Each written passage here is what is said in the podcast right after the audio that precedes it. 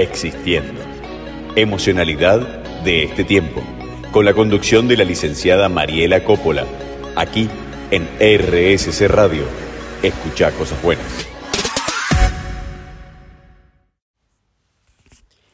Buenas noches, otro martes, acá a las 23 horas, con la conducción, con mi conducción. Soy Mariela Coppola en el programa Existiendo, Emocionalidad de este tiempo, y estoy acá para acompañarte en esta próxima hora. La semana pasada trabajamos mucho con el tema de la reprogramación mental, ¿no? Cómo podemos armar nuevos canales neuronales, nuevos surcos neuronales, y en esto de entender que la mente tiene la capacidad de sanar o enfermar, que somos responsables de ella y cómo de alguna manera, elegimos algún camino u otro. La repetición de los patrones automáticos, que muchas veces lo hacemos sin darnos cuenta, en piloto automático, con esas autopistas neuronales que nos llevan a lugares catastróficos y llenos de miedo, en donde pareciera que la mente tiene gobierno por sí misma, ¿no? Que no nos pertenece. Incluso, o sea, no tenemos soberanía sobre ella. Y este es el punto como más difícil de tratar y me parece que el más desafiante, como esto de desafiar imposibles, como para comenzar a hacernos conscientes de que es nuestra responsabilidad poder mapear otros nuevos surcos neuronales y tener herramientas para realizarlo. Justamente en el capítulo anterior hablamos mucho de esto acerca de reprogramar la mente. Y hoy, continuando un poco en esta línea, por supuesto que saben que la psicología atraviesa, y sobre todo la psicología integral, esto que, que, que manejo a través de muchas corrientes o ramas de la psicología, no pertenezco a ninguna específica, por eso me llamo psicólogo existencial, ¿no? que está más relacionado quizás con una propuesta más filosófica acerca de la vida y un entendimiento aún mayor. Por eso hablamos de neurociencias, hablamos de sexología, hablamos de varias ramas de cómo cambiar las creencias limitantes, de cómo reprogramar la mente, de la psicología positiva también, bueno, de la sistémica, ¿no? Soy especialista en vínculos, parejas y familia, entonces no me es indiferente.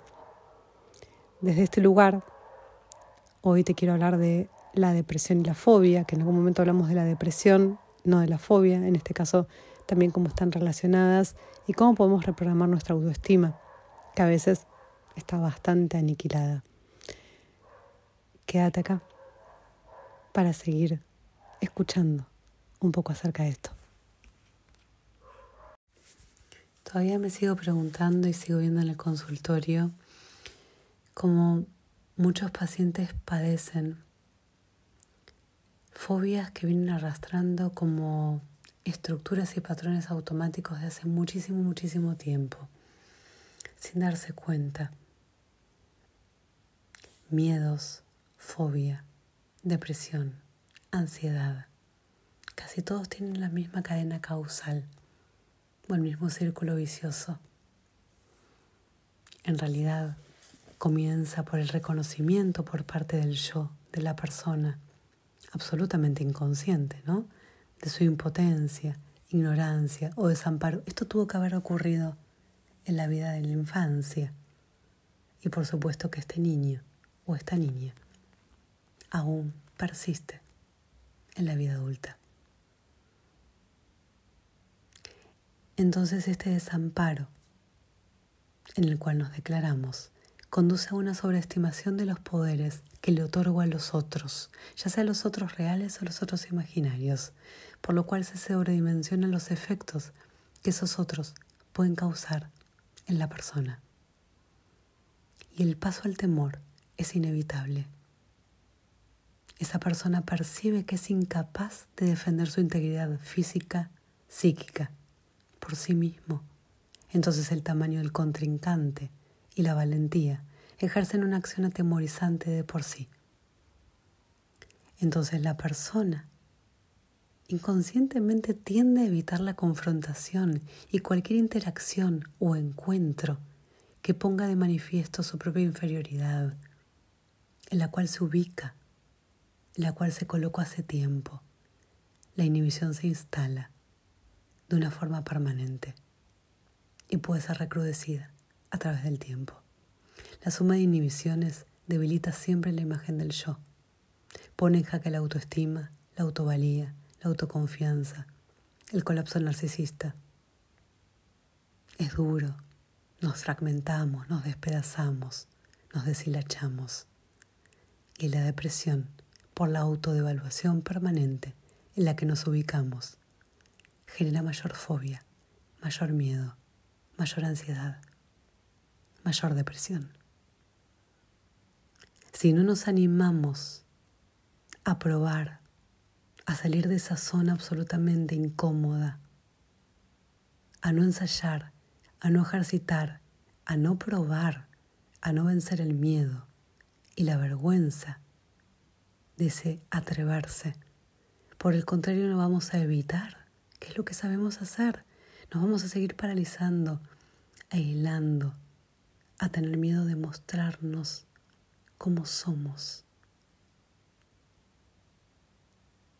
Cuanto más restringimos la acción, interacción con el medio, con el entorno o el contexto, más incapacidades vinculares acumulamos. Y el círculo patógeno es completo. Déficit yoico, fobia, depresión, inhibición, vincular y sobre todo social, fobia. Entonces en este punto, la cadena causal es absolutamente atemorizante y tenemos que empezar a deconstruirla a través de ese animarse, de ese atreverse, de ese correrse, incluso con miedo, de esa zona que creemos segura, pero que en definitiva hace mucho tiempo es insana. En su momento seguramente fue un, patrón de corrección, un patrón de protección, una compensación necesaria. Hoy nos hunde, hoy nos lastima, hoy nos hiere, hoy nos genera detención. Narcisista. Hoy nos ubicamos en el negativo del yo ideal y ponderamos al otro inconscientemente sin darnos cuenta en silencio. Y seguimos ubicándonos en ese lugar de microdepresión. Eso es lo que llamo una autoestima asesinada. Es momento de repararla. Es momento de construirla. Es el momento de elegir quién quiere ser y salir de esos lugares de cautiverio que acarreamos hace mucho, mucho tiempo. Existiendo. Emocionalidad de este tiempo. Con la conducción de la licenciada Mariela Coppola. Aquí en RSC Radio. Escucha cosas buenas. Volviendo a la autoestima, ¿no? Que es, mucha gente la relaciona con el amor propio. Se puede hasta confundir con la soberbia, esto de la alta autoestima, o con la cuestión del temperamento, o con las características de la personalidad. Y muy lejos estamos, ¿no? Porque la autoestima justamente es como un musculito que comienza desde que somos niños a tener existencia y que tiene que ver con sentir que estamos preparados para enfrentar los desafíos básicos que se nos presentan en la vida y sentir que somos merecedores para tener éxito y ser felices. Yo te digo esta definición, que no es una definición, en realidad es como una construcción, a través de muchas definiciones y de muchos estudios que he realizado. Y es una opinión que en realidad no refleja lo que la gente cree, que tiene que ver con estudiar, casarte, seguir esa línea de mandatos que todo el mundo cree que es para ser feliz. Estudiar, casarte, el perro, la casa, los amigos, experiencias por vivir, un buen trabajo. No sé si fortalece la autoestima, sino que La verdadera autoestima es transformarse a uno mismo. Por eso la reprogramación mental y esto que te decía al principio del programa. Es fundamental que nosotros, y es esencial que tengamos conciencia de que ese musculito tiene que ver con nosotros. Y nosotros realmente somos los que ponemos una imagen muy negativa y desvalorizada de nosotros mismos. Y eso va a influir en todas las decisiones y elecciones que hagamos de ahora en más. Con estos patrones automáticos que se repiten una y otra vez como bucles con vida propia. Y a veces no somos conscientes de la imagen que tenemos de nosotros mismos. Generalmente no es fuerte, no es merecedora, nos autosaboteamos una y otra vez, es lo que más sabe hacer la cabeza. Generalmente no juega nuestro equipo, juega en equipo contrario. Y tenemos que hacer, permitir, fortalecer y fomentar que esta cabeza, esta mente, trabaje a favor nuestro. Y esto es lo que hacemos en todo proceso terapéutico, ¿no? Y las terapias familiares, en las vinculares también, donde la autoestima justamente es la habilidad para valorarse a uno mismo, tratarse con respeto, amor, realidad, en esta capacidad de mirar a un futuro con ilusión. Esto también tiene que ver mucho con la felicidad, que está mucho más ligada a la paz y no en la búsqueda de la aprobación del otro en forma permanente, sobre todo la mirada del otro, con miedo constante a defraudar, a engañar, a que nos dejen. Ahí otra vez aparece la dependencia emocional, de la cual el 80% de la población lo padece y tampoco es consciente. Te invito a que puedas ver, escuchar y interiorizarte o profundizar más acerca de este tema. En Mario.psicóloga hay muchísimo acerca de dependencia emocional, de reprogramación mental también, de confianza, en mi libro de Sanudada también, sobre todo porque también está muy ligado a la resiliencia, por supuesto que sí. Entonces, preguntarnos acerca de nosotros mismos, quiénes somos y cómo tenemos este musculito de la autoestima. Es sin duda una pregunta esencial que tenemos que hacernos con absoluta dignidad y responsabilidad afectiva acerca de nosotros mismos. El autoconcepto que tenemos acerca de nosotros, porque generalmente es desfavorable, vas a ver, desde un aspecto físico hasta cómo nos manejamos en el amor, hasta cómo ganamos el dinero, todo eso disminuye la confianza. Esto es así. Desde que entramos en las instituciones se disminuye la confianza. Por eso muchas veces digo, te invito a salir de la Matrix y empezar a preguntarte, a repensar, a reflexionar estas preguntas difíciles, ¿no? ¿Quién soy? ¿Cómo soy? ¿Qué condicionamientos me atan? de tal forma que a veces creo que elijo, pero en realidad no estoy eligiendo nada, si no estoy repitiendo historias o repitiendo mandatos, porque creo que la vida es así, en forma de meros receptáculos vacíos. Y absolutamente somos carne de cañón para las opiniones de los otros. Hay un video en Instagram, en mario.psicóloga, que habla de esto, de opinar es gratis, y la influencia que tiene esta opinión de nosotros, acerca de nosotros si somos permeables a esta mirada. Que como seres gregarios necesitamos de los otros, pero una cosa es necesitar y otra cosa es elegir. Y a quienes elegimos adentro de nuestro templo y a quienes no. Esto está todo, toda esta información está en ese canal de comunicación, en el refugio del alma, que es el podcast también, en YouTube, Mariela Coppola. Vas a encontrar todo ahí. Que se hacen pedacitos, que se hacen trocitos o no hilvanado de esta forma, pero te aseguro que es un material con mucho valor. La falta de autoestima realmente puede hacernos sentir embusteros, ¿no? Y acá está el síndrome del impostor, que creemos que todo se va a derrumbar rápidamente, porque no nos creemos, como si fuésemos directores de una película falsa, ¿no? Y la realidad es que preguntar quiénes somos comienza por este ejercicio, empieza a escribir. Ya sé que a veces cuesta muchísimo soltar la mano y largarse.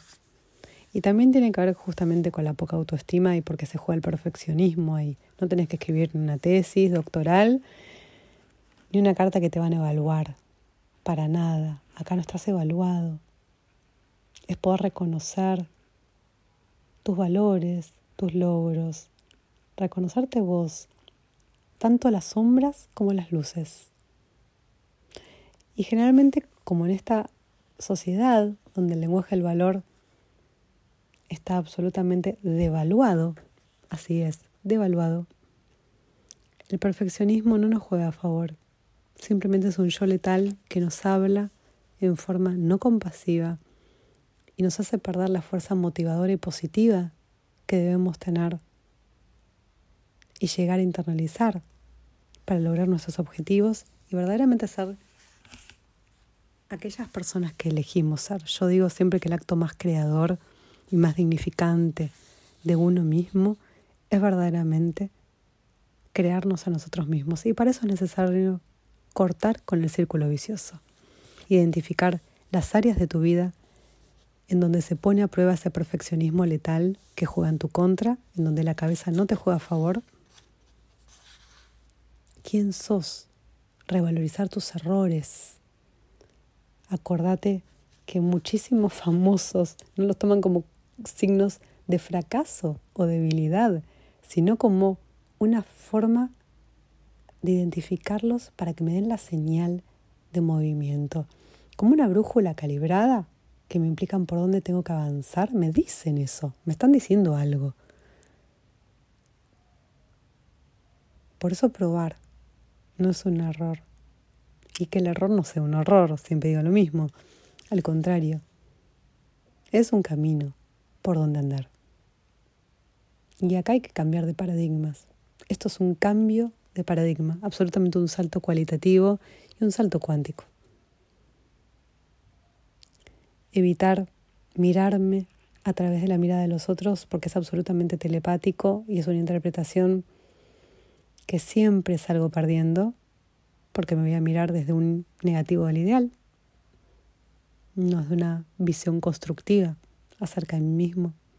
Y me va a generar enojo, miedo y un amor desesperado, una desesperación por ser amado. Ahí viene la dependencia emocional. Y después este síndrome, que es el que necesito hacer más para valer más. También creado por el mundo capitalista, creado por nuestra sociedad hace mucho tiempo, por eso la invitación a salir de la Matrix y cambiar el paradigma convencernos de que las pausas conscientes son mis mejores aliados, porque me permiten calibrar la brújula, custodiar de mi templo, y si no lo tengo, es porque tengo que edificarlo. Esto es lo que hacemos en los procesos terapéuticos. Conocernos, entendernos, comprendernos, edificar nuestro templo, elegir quiénes queremos que formen parte de él y quienes no. Porque algunos dañan nuestra autoestima, aunque no nos demos cuenta. Y eso lo tenemos que poder identificar y registrar. Absolutamente. Somos nosotros responsables de eso, no el otro. Entonces te invito a hacerte todas estas preguntas, a poder escribir acerca de ellas y que salga lo que salga porque te aseguro que ahí te vas a encontrar y te vas a sorprender con un montón de cuestiones que no tenías ni idea que existían en tu interior y vas a poder volver un poquito a vos en vez de estar afuera tuyo en el piloto automático que te ofrece la sociedad donde generalmente no mira hacia adentro, sino que la mirada está puesta afuera permanentemente. Y cuando no miramos hacia adentro, la voz interior que se llama intuición casi que no se oye, se opaca, es sombría. Y la autoestima, no te olvides nunca que es una experiencia íntima, absolutamente íntima. Para poder cerrar el bloque de hoy, te voy a leer algunos fragmentos de Desanudada en mi libro, donde dice, considero que la clave reside en amigarnos con quienes somos en realidad. Esto implica un trabajo de autoconocimiento, acuérdate que te dije antes. No pretender ni forzarnos a encajar en patrones o casillas que nos alejan verdaderamente de nuestra esencia. Somos capaces, y tenemos que serlo, de renunciar al ideal que construimos de ser otros, distanciados y alejados absolutamente de la esencia verdadera de quienes somos. Es justamente allí donde somos capaces de estar emocionalmente disponibles para nosotros, priorizarnos y sobre todo sanarnos, comenzar un camino de sanación. Es decir, apropiarnos de nuestra libertad. Un proceso terapéutico existencial implica emprender un viaje de inmersión hacia el interior de nuestro ser, sumergirnos con valentía en las profundidades de este mar. Y ahora te voy a hablar Guardián Emocional, que es un texto que me parece que está muy relacionado con la resiliencia que hablábamos antes, que dice así, y la dependencia emocional también. Caminar dulcemente sobre la orilla de la locura nunca es gratis. Quedo atrapada en una gran confusión donde el pasado regresa, pidiéndome que no lo olvide. Esos patrones me atormentan todo el tiempo. Es coquetear con los bordes filosos que me lastiman, sangran y abren heridas viejas y podridas. Regresan, parecen eternas. El desborde camina de la mano, de la desesperación absoluta. El mapa está roto y es un hecho. No lo tengo. Se extravió mi brújula y no veo ni la luz del faro, ni una estrella que ilumine. Hay solo oscuridad. Soy una ciega emocional los espejos están rotos, no me dejan ver. Coquetear con los bordes no es un juego, sino un verdadero peligro de desintegración y locura. Un volcán en plena erupción. Un auto sin frenos que está a punto de estrellarse en la esquina. Atravieso el semáforo en rojo sin reflexión y puedo avasallar violentamente, arrasar, atropello. Me bombardeo la cabeza a martillazos con pensamientos letales. Confía, regresá, me digo con una voz tímida, regresá a poquito a tu sanidad, a tu milagro que está ahí adentro tuyo, perdido y olvidado. Esa voz. Escucho por ahí mi voz, esa voz interior, un sonido liviano que me abraza, me envuelve como una espiral que me contiene, un hilito tímido y vergonzoso que se oye por ahí es mi voz interior, esa que intenta rescatarme, esa voz compasiva que intenta salvarme porque necesito seguridad emocional. Todos la necesitamos. Necesito volver al pasado para regresar sana y salva, indemne de él. Perdonarme, absolverme, redimirme. Vuelvo conmigo, reescribo otra vez mi historia desde un espacio medicinal y chamánico que me cura y me repara, me cobija, me regala una mirada de amor y de mayor compasión. Me la merezco hace mucho. Un espacio creador con fuerza de reconstrucción. Comprender siempre sana, alivia y me rescata. Veo mi historia, aquella niña colador que fui, y en esa desidia siento esas cicatrices otra vez, pero esta vez es diferente. Estoy en el barro, floreciendo, naciendo. Porque despacito regreso a mi hogar. Me descalzo con cuidado para comenzar a adentrarme respetando las normas de mi templo sagrado. Ese lugar que comienzo a edificar con materiales nobles. No escucho el ruido de afuera, lo detengo, ni siquiera los traumas del pasado que me desgarraron. Me escucho a mí misma en este ahora, en este presente, porque presente se llama regalo. Un canto melódico. Recuerdo quién soy, lo vivido y trascendido. No me olvido de mi fuerza y resiliencia. Hay veces que regreso a esas viejas heridas para cambiar la narrativa, hallar mi luz esa que brilla y parpadea constantemente. Soy mi guardián emocional, me traigo de vuelta a mi nido, a mi refugio, cada vez que me pierdo. Cuando siento que todo se mueve en arenas movedizas, mi casa, en ese caso, me sirve de estabilidad, mi templo. Con amor me recuesto a descansar, porque necesito hallar la calma y sé que puedo. Me tapo con una manta, me cobijo, me arropo, me abrazo, como una madre lo hace con su niña. Reposo, ya no arde, ya no duele.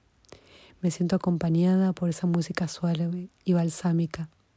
Me acaricio cuidadosamente mientras me digo, susurrándome al oído que vamos a podar, que ya estuve adentro del pozo hondo y oscuro, repleta de enojo, furia, vergüenza, dolor, por la prohibición de no poder volar y desgarrar mis alas me repito que voy a repararme, cuidándome como yo sola lo sé hacer, otorgándome valor al caminar en este recorrido de aprendizaje evolutivo que vivo día a día. En realidad la vida duele, te golpea en la cara sin anestesia. Es verdad que la interpretación de nuestra realidad no la podemos cambiar. Sí cambiar las narrativas. Es un proceso lento que requiere de mi entera voluntad conciencia y disciplina, de la cual sé que soy capaz. Mi cerebro sabe muy bien que mis talentos son resilientes y son efectivos. Reordeno mi historia junto a mis pedazos, sí, como un rompecabezas, porque a veces se desacomodan un poco en la guardarropa y vuelven a doler. Realizo un pacto conmigo misma, decreto que me quiero, me respeto, me cuido delicadamente. Me protejo como una guerrera, como una guardiana. Restauro, limpio, acomodo mi templo sagrado. Barro toda la inmundicia que lo ensuciaba. Tiro la bolsa de basura a la calle. Aprendí a elegir, dosificar mi energía. Me declaré en abstinencia de la adrenalina que me brindaban aquellas cruzadas desgarradoras. Establecí mis propios límites y marcos de validación. Difícil, pero no imposible. Como una estructura de autocuidado que conseguí con esfuerzo y amor, algo que hoy no cedo ni regalo.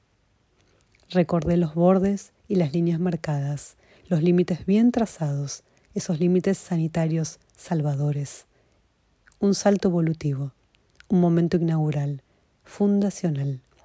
Le escribo una carta a mis demonios, abro la ventana y los despido con amabilidad, porque me enseñaron el camino, suelto a los innombrables que me señalaron el sendero. Ya no los necesito para continuar mi proceso.